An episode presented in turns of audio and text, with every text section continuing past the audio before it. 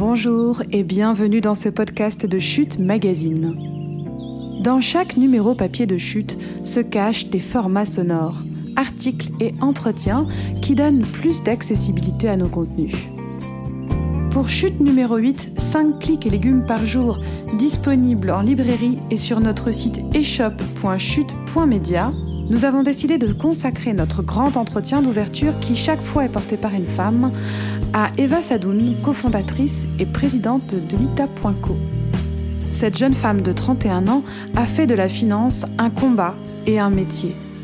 L'objectif de cette activiste de la justice écologique et sociale, faire évoluer ce secteur encore patriarcal, le rendre accessible à chaque citoyen et chaque citoyenne et mettre les investissements au service du bien commun. Notre journaliste Catherine de Coppel a rencontré. Chut, on les écoute dans cet entretien passionnant.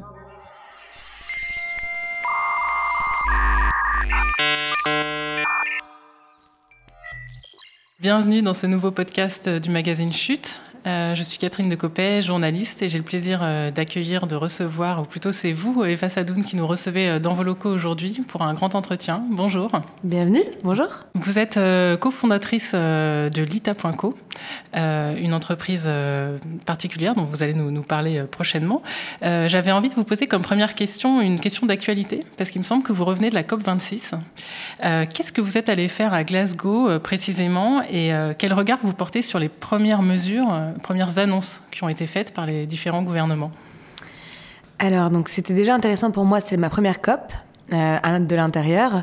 Euh, l'envie que j'avais, c'était déjà de représenter euh, le tissu économique qui s'engage aujourd'hui et qui apporte des solutions à la question du réchauffement, dans la mesure où les accords de Paris, si on n'y est pas à 2 degrés, même si en plus on ne devrait pas être à 2 degrés, parce que ce serait mortifère même un scénario à 2 degrés, mais plutôt à 1,5 degré, la raison euh, pour laquelle on n'est pas encore arrivé à ces accords-là, à la réalisation de ces accords d'un point de vue opérationnel, c'est que l'essentiel de nos émissions, notamment dans pas mal de pays occidentaux, provient de notre tissu économique et de la manière dont il fonctionne et de nos politiques publiques.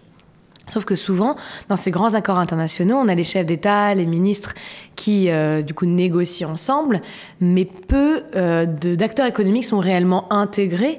Et derrière, ça pose un problème au niveau politique parce qu'ils n'arrivent pas à appliquer réellement les accords qu'ils signent. En tout cas, ils ne mettent pas en place les politiques qu'il faut pour que le tissu économique transitionne. Donc, euh, je voulais, en fait, avec ce message, euh, le porter, du coup, lors de cette COP, et le porter aussi aux côtés des salariés d'entreprise. Donc, moi, je représente les dirigeants d'entreprise, d'entreprises qui s'engagent avec le mouvement Impact France, on représente plus de 7500 dirigeants en France. Et puis, euh, le fait d'être allé avec euh, le collectif de salariés qui, en fait, regroupe euh, les salariés dans les grands groupes était intéressant parce qu'on ne pourra pas faire la transition sans l'implication du coup de ces salariés à la stratégie de l'entreprise.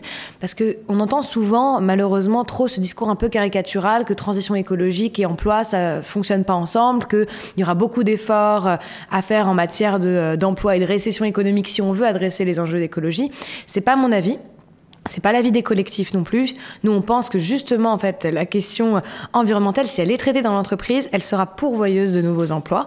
Et justement, elle empêchera des phénomènes, notamment de dumping euh, sociaux ou écologiques, qui se passent dans beaucoup de pays, euh, si justement ces questions euh, d'écologie sont intégrées. Donc, c'est ce message que j'allais porter à la COP, aux côtés aussi d'Emmanuel Faber, qui est un ancien grand patron, qui a été victime justement de sa mission pour le groupe Danone. Ancien patron de Danone, oui. Et ancien patron de Danone, tout à fait, qui a été un peu éjecté euh, par ses actionnaires.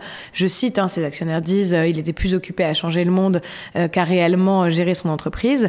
Donc c'était intéressant d'y aller avec lui. et j'ai pu également assister à beaucoup de débats lors de la journée finance, qui est un peu mon, sujet finalement de prédilection. Ce que j'ai entendu essentiellement, c'est beaucoup d'impuissance des dirigeants. Donc ça, ça revenait beaucoup lors des débats. Euh, ils parlaient souvent du secteur privé, capable justement de pouvoir répondre aux problèmes financiers et au à la finance net zéro, donc ce qui était assez frustrant d'une certaine manière. Euh, la question du financement de la dette climatique, euh, du coup, effectivement, aux pays émergents, qui revenait beaucoup, avec cet objectif à 100, 100 euh, billion qui a été annoncé. Mais quand on entend, en fait, justement, le patron de la banque de la Banque de développement africain, il nous dit bah, 100, c'est pas suffisant, il nous faudrait euh, one ou two ou three trillion, euh, et pas billion, pour pouvoir réussir réellement à, faire la transition et à nous nous développer suffisamment sans euh, émettre trop euh, de carbone et de méthane, etc. Euh, donc voilà, donc il y avait un peu cette ambivalence où en fait d'une certaine manière les pays émergents disaient c'est pas suffisant, mais euh, les pays, certains pays occidentaux se voilà se galvanisaient un petit peu de ces, ces nouveaux objectifs. Donc ça c'était un peu c'était un peu frustrant. Et ce qui était aussi très frustrant, c'est que bah, on sait que la France du coup a rajouté un milliard dans le pot commun de la climatique. En parallèle, on a Amazon qui fait son annonce effectivement qu'il va investir 2 milliards, donc on se sent un peu impuissant quoi. Donc les entreprises commencent à avoir beaucoup plus de moyens que les États, sauf que en fait une entreprise comme Amazon qui du coup rajoute 2 milliards au pot commun, quelle va, quelle va être la répercussion, euh, quels vont être les impacts en fait en matière de domination de ces entreprises dans le monde de demain, euh, qu'est-ce qu'elles vont demander en contrepartie? Donc voilà, c'est un peu un peu flippant en fait, très honnêtement, de voir que on est pas mal dépendant de ces, groupes qui euh, du coup euh, colonisent un peu le monde entier euh, de leurs préceptes, etc. Et surtout s'engagent effectivement sur une forme de philanthropie, mais pas nécessairement sur la transition de leur modèle. Et c'est moi, je l'attendais plus de Jeff Bezos qui nous dise, bah écoutez, demain Amazon, pour être réellement neutre, voilà ce qu'on va faire au-delà de juste de la compensation simple. On va transformer notre chaîne de développement, machin, plutôt que on va partager une micro-partie de nos bénéfices avec certains pays. Voilà. Donc c'était ce message que j'essayais de porter là-bas. C'est toujours le problème de la question de je paye, donc j'ai le droit, un petit peu. Bah tout à fait et ça va ça va se développer euh, notamment avec le temps si euh, les États du coup ne prennent pas au sérieux cette question euh, de la place de ces entreprises et plutôt que de leur que, que de beg, comment dire, de les supplier, entre guillemets, d'une certaine manière, de leur donner les financements, bah, en fait, le rôle de l'État, c'est de taxer au bon endroit euh, et c'est de faire en sorte que les acteurs économiques se développent de manière soutenable pour pas laisser ce genre de géants destructeurs, quoi, finalement, de la richesse et d'une grosse partie du vivant prendre une place trop importante dans l'économie aujourd'hui. Euh, vous êtes entrepreneuse de la finance et euh, dans, dans, différentes interviews, vous répétez souvent que la finance est liée à la lutte contre le réchauffement climatique. Et vous vous définissez d'ailleurs, euh, je crois, comme activiste climatique. Alors ce lien n'est pas toujours évident. Est-ce que vous pouvez l'expliciter? Bien sûr. Donc moi, je, effectivement, je me qualifie comme activiste de la justice écologique et sociale. Et la raison pour laquelle je fais de la finance, c'était que c'était le maillon invisible finalement de la chaîne qui euh, qui détournait le rôle principal de l'économie, qui à la base l'économie est au service de l'organisation, du vivant, de la maison, etc. Et aujourd'hui, l'économie a été un peu dévoyée, a été, ce sens a été perdu, et la finance a un rôle très important là-dedans. Donc je me suis intéressée à, à ça depuis le jeune âge, effectivement depuis la crise financière de 2008, et comment on peut s'intéresser à ces deux sujets bah, Déjà, on se réintéresse au rôle de la finance et à la manière dont aujourd'hui il est euh, déconnecté justement de l'économie. Il faut savoir que la finance pèse quatre fois l'économie réelle, hein, donc euh, il y a une partie de la finance qui fonctionne en vase clos. Mais de l'autre côté, euh, quand on va effectivement à des sommets comme la COP ou d'autres, ce qu'on nous dit, c'est il nous faut de l'argent, il nous faut des milliards à investir dans la transition. Ces milliards, ils existent, ils sont dans le secteur financier, mais ils sont pas bien alloués. Et c'est pas qu'une question d'allocation, c'est une question de mécanisme. Les mécanismes de la finance sont euh, destructeurs. La manière dont fonctionne la finance, c'est destructeur. Parce qu'on recherche la plus-value, le profit, et pas l'économie réelle, c'est ça? En tout cas, c'est ce que vous Et dites. pas le financement de l'économie réelle, effectivement, et qu'on a mis en place tout plein d'outils et d'opérations qui vont dans le sens effectivement de la rentabilité, comme par exemple on peut aujourd'hui parier sur euh, la, la, la, récession d'entreprise et ça nous rapporte de la rentabilité. C'est pas vraiment connecté avec les enjeux de prospérité des pays et de l'économie. Euh, en finance, on investit davantage sur les, ce qu'on appelle les marchés secondaires que les marchés primaires. Les marchés secondaires étant un espace en fait dans lequel on s'échange les actions, mais derrière cet argent il va pas dans il va pas dans l'entreprise. Donc il faut revoir ces mécanismes-là effectivement, interdire des opérations qui aujourd'hui ne servent pas le bien commun et ne servent même pas la prospérité économique des pays euh, et sont capables du coup d'allouer réellement ces financements à la transition écologique euh, et sociale. C'est le rôle en fait effectivement de mon action au quotidien et c'est pour ça que effectivement je me qualifie d'activiste climatique et sociale et parce que je pense que la surresponsabilisation est une erreur euh, déontologique, philosophique et même économique. Euh, Qu'aujourd'hui, effectivement, même il y a des études qui le montrent, hein, euh, même on voit euh, le, le toin de soin qu'il y a autour de certaines pratiques individuelles et la réalité réellement des émissions. Euh, si on était chacun d'entre nous des, des, des héros, des héros en fait de, des émissions, on ne ferait que 25% du chemin. Mais être un héros d'émissions, c'est pas possible aujourd'hui déjà réellement. On peut pas aujourd'hui ne pas consommer de carbone, c'est impossible pour un individu. Et par contre, dans les politiques publiques et la transformation des entreprises, on va chercher 75% des émissions. Donc c'est à ça moi que je m'intéresse aujourd'hui et c'est ça qui nous permettra euh, d'atteindre un scénario 1,5 degré. Alors certains sont tombés dans la potion magique petit, vous dans la finance. Alors peut-être pas petite, mais comment vous êtes tombé dans la finance? Alors vous parlez souvent de 2008 et de votre bac et, cette crise des subprimes. Est-ce que vous pouvez revenir un petit peu dans le passé pour nous dire euh, comment vous êtes arrivé justement à, cette prise de conscience en 2008 Qu'est-ce qui a fait que vous êtes allé vers ce secteur? Oui, c'est toujours un peu euh, et c'était d'autant plus bizarre à l'époque quand je montais ma boîte et que j'avais 23 ans que ça m'intéressait déjà autant. Euh, en fait, on va dire que j'ai un cerveau mathématique et un cœur. Donc du coup, ça fait que c'était toujours un peu contradictoire, mais que la manière dont je comprends le monde, c'est euh, par euh, son organisation. Euh, donc je me suis posé la question est-ce que c'était le droit, est-ce que c'était la politique, qu'est-ce qui me permettrait de mieux comprendre le monde et de voir comment le changer? J'ai toujours été sensible aux questions sociales et écologiques depuis toute jeune, donc je mange déjà pas de viande depuis très longtemps, depuis une quinzaine d'années. les questions sociales étaient très présentes parce que donc je suis première génération euh, à être née en France euh, de ma famille.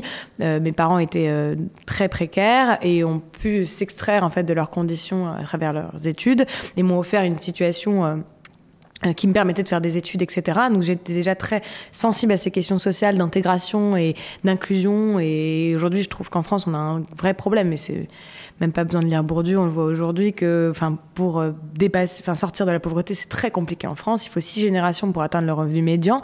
Donc, ces questions m'ont beaucoup intéressée. Donc, nécessairement, ça pose des questions patrimoniales et de finances. Donc, déjà, c'était quelque chose auquel j'étais très sensible. Aujourd'hui, je suis très sensible aux questions d'hérédité du patrimoine, au mérite vis-à-vis de ce patrimoine, etc. Quand on sait que la plupart des ressources ont été, euh, bah, voilà, extraites, pillées, etc. Il y a peut-être un sujet d'un point de vue de comment ce capital hérédite. Et le capital qui est le plus euh, productif, entre guillemets, c'est le capital économique. Donc euh, je me suis intéressée à ça. Euh, je me suis plutôt tournée vers la politique au début. Enfin voilà, je faisais partie des mouvements un peu militants lors de ma jeunesse, etc. Vous avez fait de l'humanitaire également? J'ai fait de l'humanitaire, effectivement, au Togo. Là, c'était pour me poser un peu la... Parce qu'à l'époque, je pensais économie du développement. C'était vraiment par ce biais-là qu'on s'intéressait aux questions économie sociale, qui étaient moins présentes voilà, dans, les discours quotidiens. Et finalement en revenant effectivement de, ce voyage euh, euh, humanitaire. Euh, et puis, il y a eu la crise effectivement de 2008 qui m'a quand même montré à quel point on était tous tributaires d'un système qui nous dépassait. Et j'avais besoin d'analyser, en tout cas, dans un premier temps, les liens entre ces différentes choses. Donc c'est pour ça que j'ai voulu, et parce que c'était aussi dans mes aptitudes, j'ai fait une fac du coup de maths en parallèle d'une prépa en économie. Euh, j'ai raté le concours de Normal Sup, donc j'ai été intégrée une école de commerce. J'étais un peu déçue parce que pour moi, c'était vraiment euh, l'application. Hein C'était un pis-aller, c'était Ah ouais, clairement. clairement bah, pour moi, c'était vraiment l'application de tout ce que, d'un point de vue théorique, euh, je, enfin, voilà, où je me sentais pas proche, quoi. Mais au final, c'était l'endroit le plus intéressant pour comprendre réellement ce qui se passait. Euh, donc je me suis dit, je vais creuser encore ces questions euh, financières. J'ai fait un master en finance de marché dans cette école-là pour justement être capable de comprendre ce qui se passait réellement dans ce grand système financier international et pourquoi on avait si peu d'emprise dessus. Parce qu'il y a eu aussi effectivement la campagne présidentielle où la finance était au... Euh, tout le monde parlait que de finance, quoi. Où c'était le mal, où c'était justement ce qui nous permettrait de nous émanciper, etc. Et c'est un outil politique très fort, la finance, mais en même temps, personne ne le comprend. Finance, ça veut tout et rien dire. Euh, donc j'ai voulu vraiment l'analyser. J'ai été apprendre aussi euh, la finance alternative en Inde. Donc j'ai travaillé en Inde en microfinance, en entrepreneuriat social. Je me suis intéressée aussi à la finance dans les grandes institutions. Donc, j'ai travaillé sur toutes les analyses extra, extra financières dans une grande banque, qui était BNP, où en fait, on recevait des dossiers dans l'huile de palme, le nucléaire, l'armement, etc. Et on devait essayer de, de porter une politique de désinvestissement pour que la banque n'aille pas sur ces euh, sujets-là. Et on se rend compte que la raison pour laquelle la banque n'allait pas, sur, n'allait de moins en moins sur ces sujets, enfin en tout cas elle y va toujours beaucoup, mais qu'est-ce qui l'a poussé à se transformer euh, C'est les citoyens en fait dans la banque privée qui, euh, qui en fait disaient qu'ils allaient sortir de la banque si la banque ne changeait pas ses pratiques. Donc, je me suis, donc ça a commencé un peu à, poser questions et sur notamment les levées de transformation de ce secteur financier. C'est pour ça que j'ai monté euh, du coup ma boîte en 2013, qui parce que je pense réellement que la manière dont on pourra faire changer le système, c'est par une prise de conscience euh, des citoyens, euh, leur permettre de mieux apprendre cette thématique, d'être capable de la comprendre, de la porter et de pas être sous l'ajout des discours dominants et être capable d'être indépendant dans leur prise de décision. Quels ont été vos premiers contacts, Eva Sadoun, avec le monde de la finance professionnelle? C'est-à-dire quand vous tentez de créer votre euh, entreprise, qui euh, donc en fait vise à permettre à tout citoyen euh, d'investir dans des entreprises durables, en tout cas qui amorcent ou ont amorcé une transition écologique et sociale. Quels ont été vos premiers échanges? J'imagine que vous n'êtes pas fait que des amis. Alors au début, on va pas dire qu'on avait beaucoup de légitimité, de crédibilité. Euh, je vous laisse imaginer. Donc c'est déjà toujours compliqué euh, pour une femme euh, de moins de 40 ans de se faire une place dans ce secteur. Alors quand j'avais 23 ans et qu'on voulait permettre à, aux citoyens d'investir, parce que c'est pour c'est très dissonant pour le monde financier. Je me rappelle très bien avec mon associé quand on allait voir le président de France Invest, enfin un peu les pontes euh, de ce monde financier professionnel, il nous disait mais, mais lancer une plateforme de dons. Euh, dissonant pourquoi? Parce que le citoyen n'a pas sa place dans la. N'a pas sa place dans l'investissement. Ah oui, pour pour le monde de la finance, le site d'ailleurs c'est tellement fort que d'un point de vue réglementaire, ça veut dire l'autorité des marchés financiers, euh, rend très complexe ce type d'opération où les citoyens participent à l'économie réelle. Parce que c'est considéré comme quelque chose de risqué, comme s'ils n'étaient pas avertis, mais parce que le monde éducatif, etc., ne leur permet pas de l'être. Personne n'enseigne la finance aux, citoyens et c'est volontaire. C'est vraiment quelque, chose qui est très volontaire de rendre ce monde très opaque parce qu'aujourd'hui, du coup, ça permet à la banque et aux grandes institutions financières d'être très libres dans la manière dont elles allouent euh, l'argent, en fait, de ces structures-là. Donc c'était dissonant et en plus c'était porté par des personnes qui n'avaient pas d'expérience dans ce secteur, qui n'avaient pas le même, euh, les mêmes habits, le même visage, etc. Donc il y avait un problème de crédibilité très forte.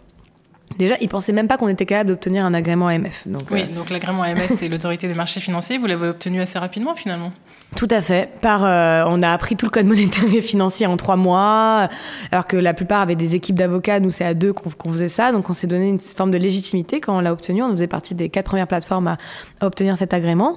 Donc, première euh, première preuve qu'on était capable déjà d'être reconnu comme professionnel. Ensuite, donc, est-ce qu'on allait réussir réellement à, à permettre aux citoyens d'investir dans ces projets? Est-ce qu'on allait trouver des beaux projets?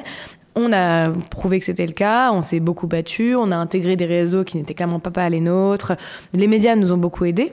Parce que ça, séduit certainement pas les acteurs financiers de voir des profils différents qui portent ce sujet, mais ça séduit un peu plus les médias. Donc ça nous a permis de porter ce message aux citoyens et on s'est rendu compte que bah, c'est qu'il y avait un besoin. Il y avait un réel besoin euh, du citoyen d'investir dans l'économie réelle, de proximité, où il savait le nombre d'emplois que ça allait créer et de se sentir un peu acteur de, de la manière dont il place son argent. Donc euh, finalement, ça a fonctionné et c'est comme ça qu'on s'est apporté la légitimité. C'est par l'étude, l'apprentissage. Euh, au-delà du travail quotidien d'entrepreneur, moi je travaille beaucoup, euh, je recherche, je fais beaucoup de recherches, j'ai repris mes études de philosophie, je fais beaucoup de recherches en économie en parallèle, etc.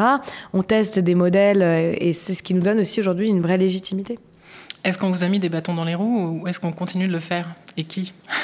Bah, La voie n'est pas ouverte c'est un, un, bâton suffisant. Euh, Aujourd'hui, euh, c'est très compliqué pour un acteur comme nous de nous développer parce que les fonds déjà disponibles pour financer des boîtes comme les nôtres, il faut être toujours dans une logique très d'hypercroissance. Nous, on a un modèle un peu particulier, un peu atypique. On a plusieurs euh, types d'entreprises. On valorise beaucoup le travail qui est fait par nos salariés, donc on veut pas euh, tout robotiser. Enfin voilà, on fait des choix en tout cas économiques qui fait que on a, on est soutenable, notre activité est soutenable au quotidien, mais elle n'est pas ultra rentable, ultra profitable, etc. Ce qui fait que on a du mal à, à lever beaucoup d'argent. Euh, donc ça, c'est une première chose. La deuxième chose, c'est qu'il y a le, secteur financier qui veut s'approprier cette notion d'impact aujourd'hui. Et ça, c'est un gros problème qu'on a en ce moment, parce que les acteurs de la place, du coup, euh, s'organisent pour définir ce que doit être la finance impact, et ça sort de son objectif initial. Et je ne vais pas décrire tous ces, tous ces problèmes méthodologiques, mais euh, ça, ça va nous mettre des bâtons dans les roues. Euh, en fait, que la finance à impact de, demain devienne la finance responsable un peu, un peu nivelée vers le bas en matière, en matière d'impact. Donc ça, ça, on a un peu peur de ça. C'est-à-dire euh, qu'aujourd'hui, toutes les banques se positionnent pour dire on fait, euh, on fait de l'investissement responsable. Oui, tout à fait. Mais même pire, parce que limite, on leur laisse l'investissement responsable, mais elles, veulent, elles disent on fait de la finance à impact. Et la finance à impact, pour nous, c'est de la finance qui finance exclusivement des projets qui créent de la valeur sociale et écologique, euh, qui repensent la question de la rentabilité, ou en fait, quand on met de l'argent quelque part, si on n'en avait pas mis, bah, le impact n'aurait pas été produit, etc. Enfin bref, c'est une question méthodologique, mais qui a énormément d'importance, parce que demain, si les fonds dédiés à la finance impact vont vers des projets un peu moisis de transformation de grands groupes, ça va pas être nous être très utile. Et euh, donc ça c'est ça c'est l'essentiel euh, voilà. Et donc on a les grands acteurs de la place qui effectivement ne regardent pas forcément du bon œil, mais il y a aussi des acteurs très intelligents, donc même des grandes banques et sociétés d'assurance qui euh, qui comprennent qu'aujourd'hui elles doivent voilà qui sont plutôt ouverts à la discussion, notamment avec l'entreprise Rift que, j'ai monté récemment, où là on analyse l'impact environnemental, la biodiversité de l'ensemble de l'épargne. Donc là on est en lien direct du coup avec les acteurs financiers. Il y a ceux effectivement qui nous ferment la porte et ceux qui nous ouvrent grand la porte justement pour qu'on les aide à progresser. Euh, donc euh, voilà, donc j'aurais pas un avis complètement binaire sur les acteurs financiers. Je pense qu'il y a plein de gens dans ces structures-là qui ont envie que ça bouge, euh, mais que les structures sont tellement vieilles, institutionnelles, etc., que c'est, pas évident et que la révolution doit venir de l'extérieur pour même aider les personnes militantes à l'intérieur de ces structures à transformer leur organisation. Alors vous dites que c'est pas évident d'être une femme dans ce milieu. Euh, est-ce qu'à l'inverse, ça peut apporter quelque chose d'être une femme dans ce milieu? Tout à fait. Et pourquoi? Ouais, clairement. Alors, euh, je vais pas être trop essentialiste, mais je peux pas m'empêcher de le penser.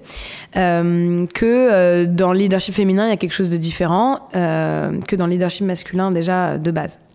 Et même, il y a beaucoup d'études qui nous l'ont montré euh, là pendant la crise du Covid, que les leaders féminines, euh, donc les, les présidentes, premiers ministres, les personnes qui étaient réellement en leadership, euh, ont une manière en fait de réagir aux situations de crise qui est très différente des leaderships masculins.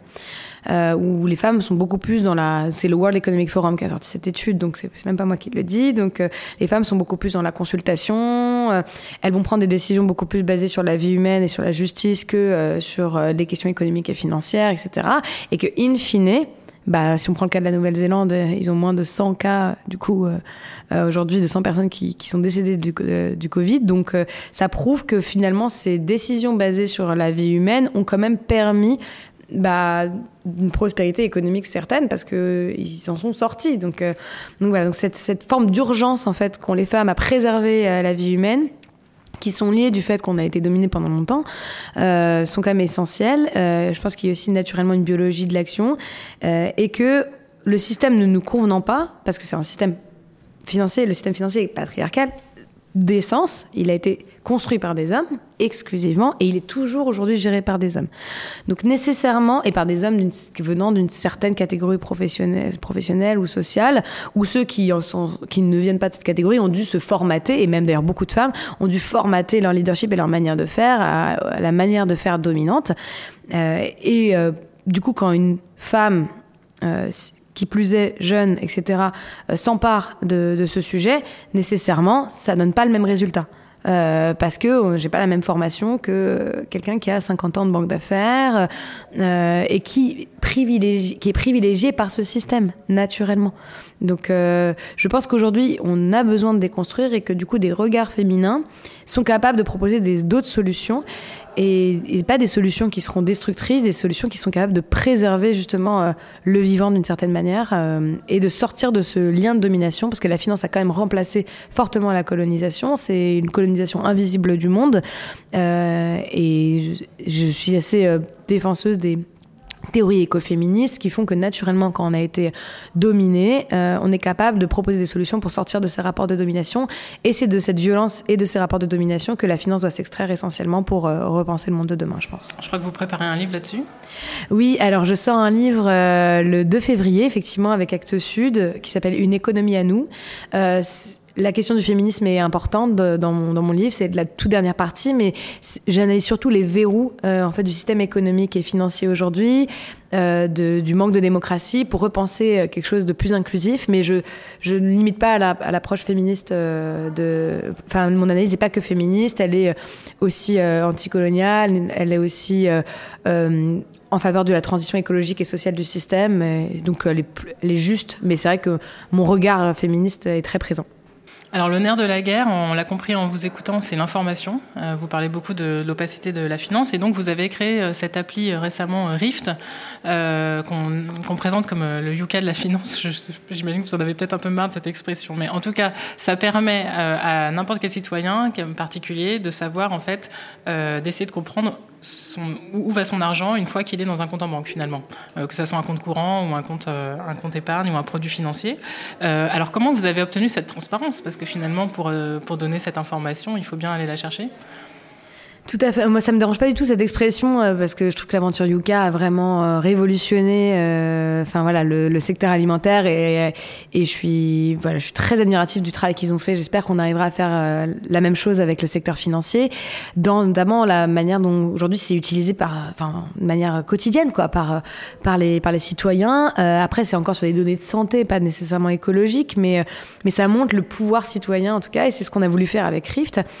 Comment on a fait pour euh, collecter cette donnée-là? Donc ça fait trois ans qu'on travaille euh, sur la base de données.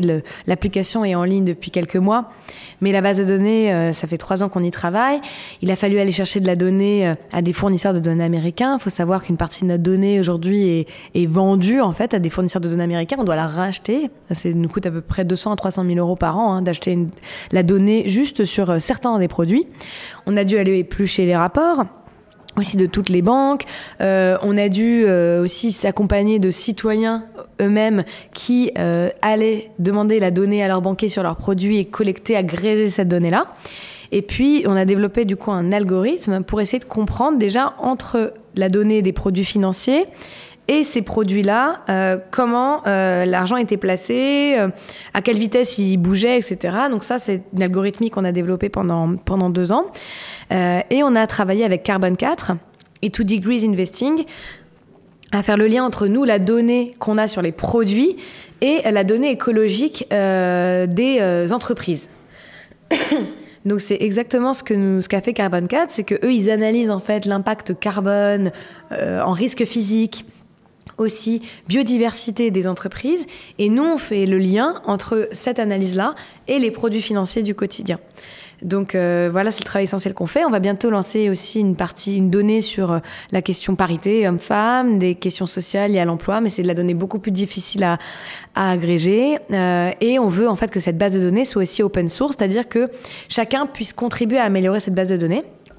Et en parallèle, on travaille aussi à ce que le Trésor, Bercy, etc. mettent en place une loi très simple, hein, euh, que cette donnée soit publique. Récemment, je parlais avec un haut fonctionnaire de Bercy. Je disais, mais pourquoi cette donnée qui est sur nos produits n'est pas publique? Je veux dire, sur un paquet de gâteaux, ça viendrait pas à l'idée qu'on dise oh, on vous donne que 10% de la composition parce que l'autre, euh, c'est de la. Euh, on doit protéger la donnée de l'entreprise. Par contre, dans le secteur financier, on vous dit ça. On doit protéger l'entreprise. On peut pas vous donner la donnée, euh, du coup, de, je sais pas, on va dire une assurance vie. On vous donne que 10% de la donnée et pas 100%. Et ce qu'il nous dit, c'est ah bon, c'est pas disponible. Enfin voilà, il y a une, il y a une mollesse, pas possible, une apathie sur ce sujet-là, qui est, qui est un peu volontaire. On veut pas trop embêter le secteur financier. Et nous, ce qu'on veut, c'est vraiment aller au bout de ce travail de transparence. On fait euh, notamment en ce moment aussi avec des pétitions. Donc là, on a lancé une pétition sur le livret développement durable et solidaire, qui est un des produits euh, d'épargne responsable les plus souscrits par les Français. 121 milliards en cours, c'est énorme. Euh, 22, 22 millions de Français ont un livret développement durable et solidaire. C'est après le livret A le, le produit d'épargne le plus souscrit. Et aujourd'hui, ce livret développement durable et solidaire, malheureusement, n'est investi qu'à 30% dans la transition écologique et solidaire. Euh, et c'est, et c'est pas expliqué euh, pourquoi, du coup, c'est pas investi à 100%. Donc nous, on milite à ce que euh, demain, 100% des encours soient investis dans la transition. On a beaucoup de députés qui ont déposé cet amendement. Il est en discussion en ce moment. Ça a été jugé irrecevable la semaine dernière en commission avec des excuses, mais vraiment pas du tout entendable. Euh, la première excuse étant que ça touche au budget et la deuxième excuse disant que vu que ça touche pas au budget, on peut pas être traité en loi des finances. En bref, donc des trucs contradictoires. Donc ils ont pas du tout envie de se préoccuper de ce sujet. Donc les députés vraiment sont très, euh, enfin très courageux et ont redéposé cet amendement. Donc on espère que que ça verra le jour et qu'on on gagnera un premier combat sur euh, sur la transparence et la responsabilité de l'épargne. Est-ce qu'il y a des sujets sur lesquels vous avez toujours des zones d'ombre? C'est-à-dire on n'arrive pas à avoir l'information? Parce qu'il me semble aussi que sur les produits financiers, il y a une volatilité euh, importante des investissements. C'est-à-dire qu'un tel produit d'assurance vie, le lendemain, il va peut-être être réinvesti dans une autre entreprise, donc ça va très vite. Tout à fait. Alors on a des zones d'ombre euh, sur une partie importante des livrets réglementés, celle qui est placée. Donc c'est un peu pareil, il y a une partie qui est placée. Sur les produits d'assurance vie, sur les fonds euros, euh, qui représente quand même en moyenne 70% des produits d'assurance vie. Là, aujourd'hui, on a les grands secteurs, mais on n'a pas la liste d'entreprises, notamment parce qu'il y a une question de volatilité, mais aussi euh, parce que c'est un produit qui est garanti par l'État. Donc il y a un sujet politique sur ce que l'État garantit ou pas. Euh, donc tout ce que l'État garantit n'est pas transparent. Donc ça, il faut le savoir déjà. Donc les fonds euros, les livrets réglementés, tout ce qui garantit n'est pas transparent parce que, de certaine manière, il le garantit. Donc il dit, vous n'avez pas besoin de savoir on vous assure que vous avez de la liquidité sur le produit, donc vous n'avez pas besoin de savoir. donc effectivement, ça, il y a un vrai travail à, faire dessus. Et, ça, et demain, euh, si on a cette transparence-là, je pense qu'on sera capable, du coup, euh, de permettre aux gens d'accepter notamment des plus faibles rentabilités. Parce que ce qu'on dit souvent, c'est Ah, vous demandez plus de sens, etc. Mais qui est prêt à abandonner la, la rentabilité?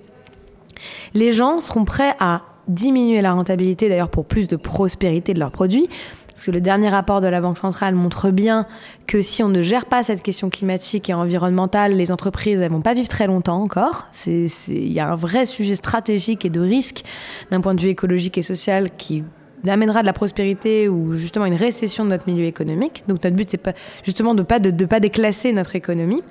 Euh, si on apporte cette transparence, le particulier sera beaucoup plus à même de dire bah je suis d'accord d'accepter cette rentabilité un peu plus faible pour un projet réellement vert, réellement soutenable. Voilà, nous on veut refaire confiance aux gens et remettre de la démocratie finalement en finance. Alors, on parle d'épargne et on pense toujours petits sous. En fait, il y a 5000 milliards qui dorment, ou qui dorment, enfin qui dorment pas, mais qui ne vont pas forcément euh, vers la transition écologique. C'est ça que vous dites? Tout à fait. 5 000 milliards, c'est l'encours d'épargne euh, français, euh, donc l'épargne individuelle, l'épargne des entreprises, etc. Et sur ces 5 000 milliards, on peut faire énormément de choses. souvent, quand... Si on le rapporte à la transition et à la lutte contre le réchauffement climatique, ça représente quoi, 5 000 milliards? Bah, sachant qu'il faut à peu près 10 à 40 milliards par an pour, pour transitionner notre énergie. Euh, donc il y a déjà beaucoup à aller chercher dans ces 5 000 milliards. Euh, si on se rend compte que les entreprises, euh, le coût de la transition, il n'a pas encore été exactement évalué, mais il est, il est très élevé. Quoi. Ça se compte à peu près en centaines de milliards, le coût de la transition pour les entreprises. Si on peut investir effectivement euh, sur de l'épargne long terme, notamment en engagement actionnarial, ça veut dire que on continue d'investir dans les grands groupes, mais euh, en fait, on vote aux assemblées générales euh, l'alignement avec certains scénarios et on fait en sorte que l'investissement soit placé sur le long terme. On peut faire euh, beaucoup de choses. Donc effectivement, avec ces 5 000 milliards, on investit dans des projets soutenables, on, est capable aussi d'accompagner la transition des entreprises, on fait émerger aussi un peu plus hein, le secteur de l'économie sociale et écologique parce que je pense qu'à peu avec une taille plus raisonnable, on est capable de faire des projets plus soutenables. En France, on est le pays vraiment des grands groupes, hein, euh, des grandes banques, etc. Euh, même si on a beaucoup d'ETI, les ETI, à grande majorité, je crois c'est 70 ou 80 sont des filiales de grandes entreprises. Donc euh, moi, je milite pour le développement davantage de PME, le soutien aux PME. Et aujourd'hui, quand on voit la manière dont le budget de l'État, notamment le plan de relance, est investi, c'est essentiellement de l'argent qui va, euh, notamment sur l'argent long terme, hein, pas sur les PGE et tous les prêts qu'on va devoir finalement rembourser. Hein. Euh, l'argent vraiment qui est investi sur long terme, il est essentiellement investi euh, dans les grands groupes. Donc je milite aussi pour qu'on ait cette approche de soutien à un tissu économique plus de PME.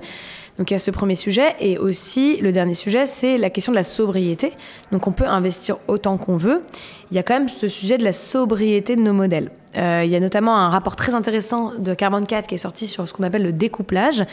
Ça permet d'analyser avec un même niveau de PIB quel sera l'effort en matière d'efficacité énergétique du PIB qui nous permettra d'atteindre un scénario 1,5 degré. Et on voit que le niveau d'efficacité énergétique du PIB qu'il faut pour atteindre 1,5 degré, si on maintient la progression du PIB à 3% au niveau euh, mondial, euh, est concrètement, enfin à moins qu'on trouve quelque chose de révolutionnaire, mais je veux dire, on a trouvé, il y a eu plein de révolutions depuis les 20 dernières années, donc on a un passif qui nous permet de savoir si une révolution ce qu'elle apporte c'est aujourd'hui pour eux pas possible de maintenir ce niveau-là. Donc il faudra vraiment accompagner du coup ces investissements dans la transition qui sont extrêmement importants. Les gens ont besoin de continuer euh, de prendre l'avion, euh, de pouvoir euh, être mobile, de pouvoir travailler, consommer, échanger, etc. C'est sûr, mais il faut que déjà ce niveau de consommation diminue. Et il faut qu'on ait des politiques typiquement qui empêchent des aberrations du type bah quand on fait d'efficacité énergétique sur les voitures plutôt que de dire génial on réduit les émissions on crée des voitures plus grosses du coup qui coûtent moins cher en énergie. Voilà. Donc il faut qu'il y ait des politiques vraiment de sobriété qui empêchent du coup ces effets rebonds aussi des politiques d'investissement en matière de la en matière de transition alors, euh, via Impact France, euh, qui est donc un mouvement euh, patronal, vous avez justement un, rôle d'envergure nationale et il me semble que votre ambition serait d'intégrer ce qu'on appelle les partenaires sociaux, c'est-à-dire d'être une organisation patronale représentative qui vous permettrait ainsi de négocier aux côtés du MEDEF et, autres, donc côté patronal, pour, finalement la transcription dans le droit de certaines dispositions. où est-ce que ça en est, ça? Qu'est-ce qu'il faut pour être représentatif aujourd'hui? Alors, il y a déjà une forme de monopole, il hein. faut savoir, de la représentation patronale, parce qu'il y a un budget, c'est toujours comme ça. Hein. Quand il y a un budget à se partager, il y a des gens qui veulent protéger ce budget-là. Euh, donc aujourd'hui, euh, effectivement, il y a trois euh, syndicats patronaux représentatifs, le MEDEF, la CPME et l'UDP. Donc pour être représentatif, il faut rejoindre la table des syndicats avec le MEDEF, l'UDP la CPME. Et le problème, c'est qu'on a une ouverture déjà de dépôt de dossier tous les cinq ans. Donc là, par exemple, cette année, on ne pourrait pas, si jamais on était jugé comme représentatif, déposer un dossier pour rejoindre la table. Donc déjà, il y a une limite, il y a une barrière à l'entrée du fait qu'il y a rarement des ouvertures pour, euh, pour entrer à la table des négociations. Donc là, on va quand même déposer ce dossier dans trois ans. Il faut aussi avoir, être jugé comme représentatif, donc montrer qu'on est transsectoriel. Donc ça, ce qu'on est. Aujourd'hui, on va représenter tant des boîtes dans l'énergie que l'immobilier, que l'alimentaire, etc mais qu'on est vraiment représentatif. Donc il faut qu'on ait à minimum, à minima, pardon, 45 000 entreprises représentées. Euh, mais ce qui est un peu perturbant, c'est que notamment des acteurs comme le MEDEF, etc., n'ont pas eu besoin de ça déjà quand ils se sont créés. Donc, ils ont pu créer une organisation patronale représentative qui ensuite a grossi parce qu'ils ont pu travailler, etc., au fur et à mesure. Qu'effectivement, en plus, ils représentent des fédérations régionales qui sont pas du tout liées à la fédération nationale et que le, le plaidoyer n'est pas du tout démocratique. Que finalement, ils représentent davantage les intérêts des, des grands que des PME. Que, en plus, ils représentent à 95%. Donc, euh, c'est ça qui est un peu paradoxal. Donc, nous, on milite pour qu'il y ait cette ouverture à un moment donné à un acteur qui aujourd'hui fait le travail de plaidoyer déjà. Donc aujourd'hui, on analyse toutes euh, les réglementations, leurs impacts euh, fiscal, financiers, économiques pour le tissu, euh, pour l'entreprise, les impacts écologiques et sociaux des politiques publiques en matière d'économie, etc. Tout ça, c'est un travail qu'on fait, mais on porte l'intérêt général. Donc on n'est pas corporatiste. Euh, on va pas parce qu'on a plus de boîtes dans tel secteur défendre telle réglementation pour pour les aider. On va vraiment représenter l'intérêt général. Et on pense que ça doit être le rôle des partenaires sociaux demain que d'aider vraiment au développement de l'économie, à sa prospérité et de représenter aussi les salariés, représenter l'intérêt général, pas être que juste dans une représentation des intérêts des patrons. Voilà, c'est pas notre vision, c'est représenter les entreprises écologiques et sociales, c'est ça qu'on veut faire euh, et c'est pour ça qu'on va dans cette direction et qu'on est passé là de 800 adhérents il y a deux ans à 7500, ça va très vite. Donc notre objectif là pour 2023, c'est 45 000 adhérents. Euh, Eva Sadoun, pour vous, aujourd'hui, le, combat principal, enfin, parce que vous avez déjà accompli pas mal de choses, hein, je dis pas que c'est terminé, mais qu'est-ce qui est la priorité du moment? Pour moi, la priorité, c'est changer le socle, changer vraiment la loi. Euh, je pense que c'est ça qui nous permettra de, réinverser les tendances et en, au cas de pouvoir partir de quelque chose. Parce que malheureusement, aujourd'hui, on a beau faire autant de plaidoyer qu'on veut, la loi va à l'encontre de notre vision. Pour donner un exemple très concret, aujourd'hui, quand on demande par exemple que les entreprises qui soient plus écologiques et plus sociales soient priorisées sur les plans de relance, sur les marchés publics, ce qu'on nous rétorque, c'est ah bah ça va à l'encontre du droit européen, ça va à l'encontre du droit libéral, de la concurrence, etc. Donc en fait, on a fondé une économie avec un droit qui l'encadre de manière très autoritaire pour favoriser qu'une seule forme d'économie. Donc du coup, ça bloque toutes les velléités en fait de transition et ça fait qu'on a encore des prix movis très fortes, quoi, que ça coûte beaucoup moins cher pour les boîtes de délocaliser, etc. Donc notre combat aujourd'hui, c'est vraiment de porter euh, ce sujet d'un point de vue réglementaire. Ça avance. Euh, très fort au niveau européen. Donc là, il y a la présidence française à l'Union européenne qui démarre au premier semestre. On voit en cette présidence française une vraie opportunité de porter ce nouveau socle commun euh, pour être capable d'amorcer la transition des, entreprises et d'incarner, là c'est plutôt mon autre euh, travail quotidien, hein, c'est d'incarner différemment le leadership, de responsabiliser euh, les individus et leur, et leur, donner un vrai rôle dans l'économie parce que c'est par cette, ce double versant, ce versant politique et ce versant développement euh, et intégration des citoyens dans l'économie qu'on arrivera à changer l'ordre des choses et le système. même si aujourd'hui, je vous avoue que je suis encore très désolée de, des, sujets qui malheureusement occupent les plateaux et qui sont des sujets qui ne nous touchent même pas au quotidien, alors que ce sujet économique est fondamental pour chacun. Vous allez vous lancer en politique? Euh, non, ça m'intéresse pas. En fait, pour moi, je fais déjà de la politique euh, et de manière assez libre. Euh, je vois pas euh, quelle organisation euh, répondre aujourd'hui, malheureusement. Et euh, je préfère aujourd'hui apporter du coup ce savoir, cette connaissance aux citoyens pour les outiller, pour que eux soient des acteurs politiques du quotidien plus développés, aider aussi les personnalités politiques, les députés, les gouvernements qui nous le demandent aujourd'hui, les aider sur des, des politiques publiques, des programmes économiques, etc. À ce stade, je pense que c'est le, plus pertinent, euh, vu en plus mon, jeune âge. Voilà. Alors aujourd'hui, la finance et le numérique vont vraiment de pair. euh, et euh, je voulais vous demander en quoi le numérique sert la finance que vous défendez, parce qu'on peut aussi parfois accuser le numérique de, déconnexion avec le réel. Donc là, c'est une question plus sur la fintech, un milieu que vous connaissez bien. Mais en quoi le numérique vous aide aujourd'hui? Bah, le numérique nous aide à donner de la transparence, justement. Donc, il y a effectivement ceux qui utilisent le numérique pour recréer de l'algorithmie euh, et, de la complexité, finalement, dans la finance, qu'on le voit sur la spéculation, euh, sur les bitcoins, sur beaucoup de banques d'affaires et de banques privées qui sont créées en ligne, etc. Et puis, il y a le numérique qui, en fait, rend plus simple les circuits. Enfin, le, le numérique utopique, quoi, tel qu'on l'a imaginé à l'origine. hein. Même les, les fondateurs des bois de la Silicon Valley, euh, si on lit The Valley, justement, qui est un, qui est un bouquin qui reparle de l'histoire de la Silicon Valley, on voit bien que leur but, c'était justement de remettre de la transparence, de recréer de la démocratie à travers le numérique. Bah, moi, je pense que cette théorie est toujours possible. Et c'est comme ça qu'on l'utilise aujourd'hui. Euh, le numérique nous permet de mobiliser donner de la transparence sur les produits et de rendre accessibles aussi des services qui à la base étaient euh, enfermés dans des tours d'or- euh, avec des personnes sur des sièges en velours rouge quoi. Donc euh, avant d'investir dans les entreprises, c'était euh, uniquement possible pour les personnes qui avaient une très grande fortune. Nous on le rend possible à tous et c'est grâce au numérique. Euh, donc voilà, je pense qu'il a cette numérique a cette possibilité là. le numérique est très émetteur euh, aussi malheureusement et c'est pour ça qu'il faut euh, retravailler un peu nos structures, nos infrastructures numériques, mais l'idée du numérique comme euh, un moyen de libérer justement euh, les secteurs euh, trop euh, protégés, monopolistiques, etc., je trouve que c'est une révolution qu'il ne faut pas arrêter du tout. Quoi. Et vous seriez pour une priorisation de cette ressource numérique à certains dossiers, justement? Enfin, de réserver finalement euh, la ressource numérique euh, à, certaines, euh, à certains types d'activités, encore une fois, durables et sociales En fait, c'est assez compliqué pour moi de répondre, je vous Mm. avoue. euh, j'ai Mm. du mal toujours à répondre si j'ai pas étudié le truc jusqu'au bout.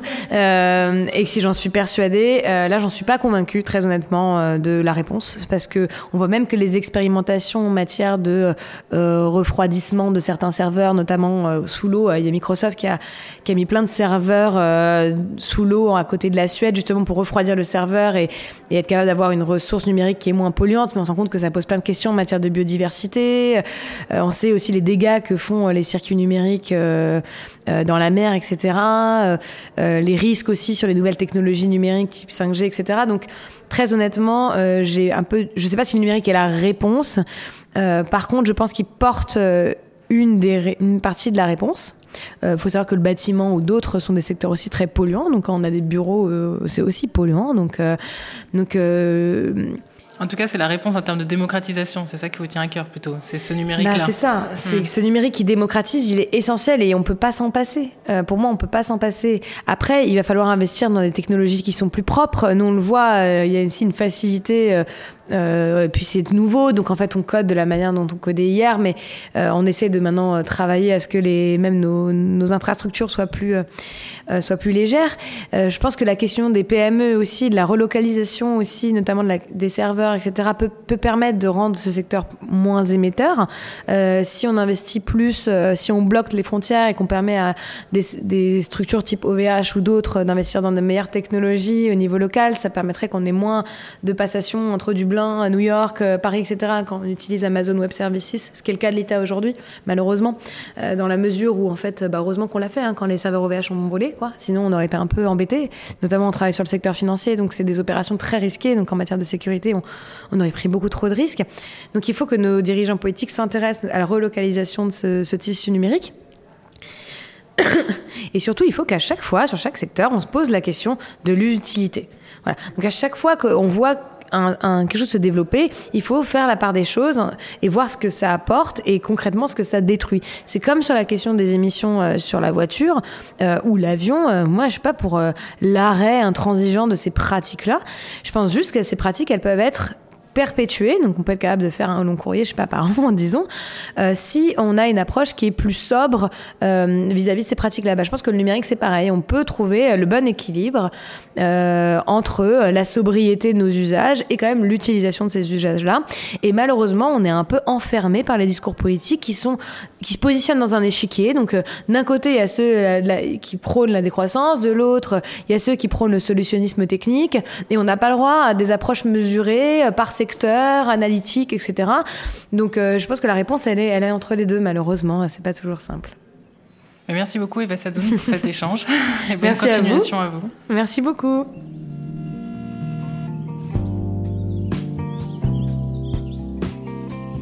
Et voilà, ce podcast est fini.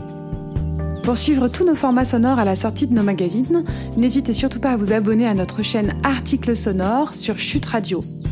Nous développons également d'autres émissions, comme Tout Rôle Modèle, où Aurore Bizikia, cofondatrice de Chute, va à la rencontre de femmes inspirantes dans la tech, et La Puce à l'oreille, un autre podcast qui démystifie de façon ludique et pédagogique les grands concepts numériques. À très vite!